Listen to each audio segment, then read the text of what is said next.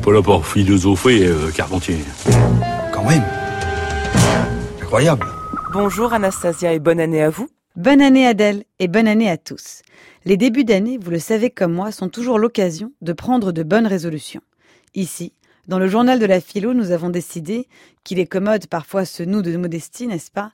Nous avons décidé donc de mettre la barre très haut. Pas de petites résolutions du type moins sortir, lire plus de livres, se remettre ou tout simplement se mettre au sport, tenir un journal, arrêter la cigarette. Non, non.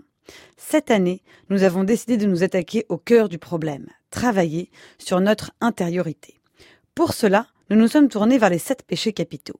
Les sept péchés capitaux ne descendent pas du ciel, ils ne sont pas révélés, ils ont une histoire.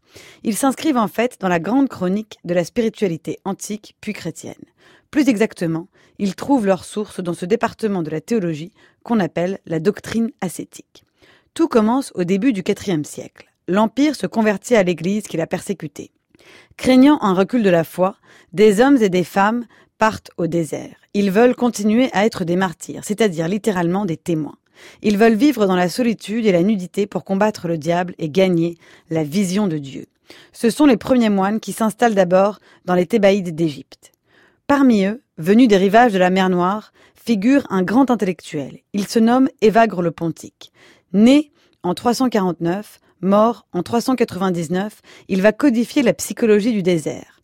Puisant d'un côté chez les stoïciens, enquêtant d'un autre côté auprès des ermites, il entreprend de systématiser la discipline de vie qui permet de s'affranchir des passions. En fait, il compose un véritable traité de la déprogrammation. Le moine doit se libérer de son état biologique, affectif, social. Mais pour cela, il lui faut vaincre les pensées qui l'enchaînent au monde. Le théâtre de son combat est intérieur. Comment atteindre la paix, indispensable à la contemplation, alors que toutes sortes de pensées, d'images, de désirs l'assaillent et le tourmentent? S'il a peu d'occasions concrètes de pécher, c'est-à-dire de se rater, selon l'étymologie du mot, le moine se confronte en permanence aux fantasmes qui font de lui, potentiellement, un possédé. Ce sont ces pensées dévorantes qu'Évagre classifie. Il le fait en grec. Son disciple Jean Cassien, qui va fonder le monachisme en Provence, en donne une version latine. Tous deux en dénombrent huit. Ce sont des modes de tentation capitaux, en tant qu'ils sont à la tête, à la source, à la racine de toutes les formes possibles de chute auxquelles tend l'ego. Ces huit pensées, Évagre et Cassien ensuite les classent selon deux ordres. Le premier concerne la partie dite concupiscible de l'âme, autrement dit, les passions de l'avoir. Le second ordre, la partie dite irascible de l'âme, autrement dit, les passions de l'être. Les quatre pensées de possession sont ainsi la gastrimargia, la gloutonnerie, la porneia, ou fornication en latin, la luxure, la philarguria, l'avarice, la kinodoxia, la vaine gloire. Quant aux quatre pensées de domination, ce sont l'orgueil, ira en latin, la colère, la loupé, tristitia en latin, la tristesse, l'acédia, l'acédie, la dépression, et enfin l'hyperéphania, super bien en latin, l'orgueil.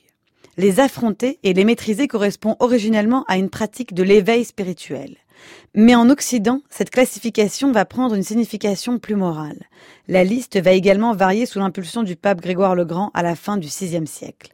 L'orgueil absorbe la vaine gloire et la tristesse l'acédie, tandis que s'ajoute l'envie. De 8, les passions majeures passent à 7, chiffre symbolique s'il en est. Six siècles plus tard, Thomas d'Aquin arrête la nomenclature définitive des sept péchés capitaux qui représentent aussi bien désormais sept vices fondamentaux. L'orgueil, l'avarice, la luxure, l'envie, la gourmandise, la colère et la paresse. Il s'oppose aux sept vertus fondamentales, les trois théologales, qui relèvent de la grâce, la foi, l'espérance et la charité, et les quatre cardinales, qui relèvent du mérite, la justice, la prudence, la tempérance et le courage.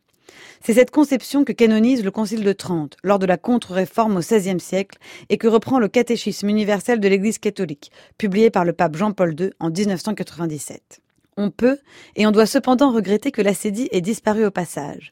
Or, pour Évagre, il s'agit du danger majeur qui guette le moine. De plus, la description qu'il en donne s'apparente à la définition des accès maniaco-dépressifs qu'on trouve dans les manuels de psychiatrie moderne. Que l'Occident ait oublié la mélancolie ne laisse pas d'étonner. Elle est pourtant, selon Evagre, la cause la plus répandue du péché, et le plus souvent son salaire. Mais elle est aussi à la source de la création littéraire et artistique. Ainsi, Ce qu'Evagre ne pouvait suspecter, c'est que sa théorie allait non seulement hanter l'imaginaire européen, déterminer la morale individuelle, mais encore susciter une foultitude de récits romanesques et de représentations picturales qui ont moins libéré notre psyché qu'elles ne l'ont conformé. C'est l'enquête que nous vous proposons sur ces sept épisodes du journal de la philo, un épisode par péché capital avec l'aide précieuse de Benjamin Oliven. Merci beaucoup Anastasia, votre chronique est à réécouter en ligne sur le site du journal de la philo.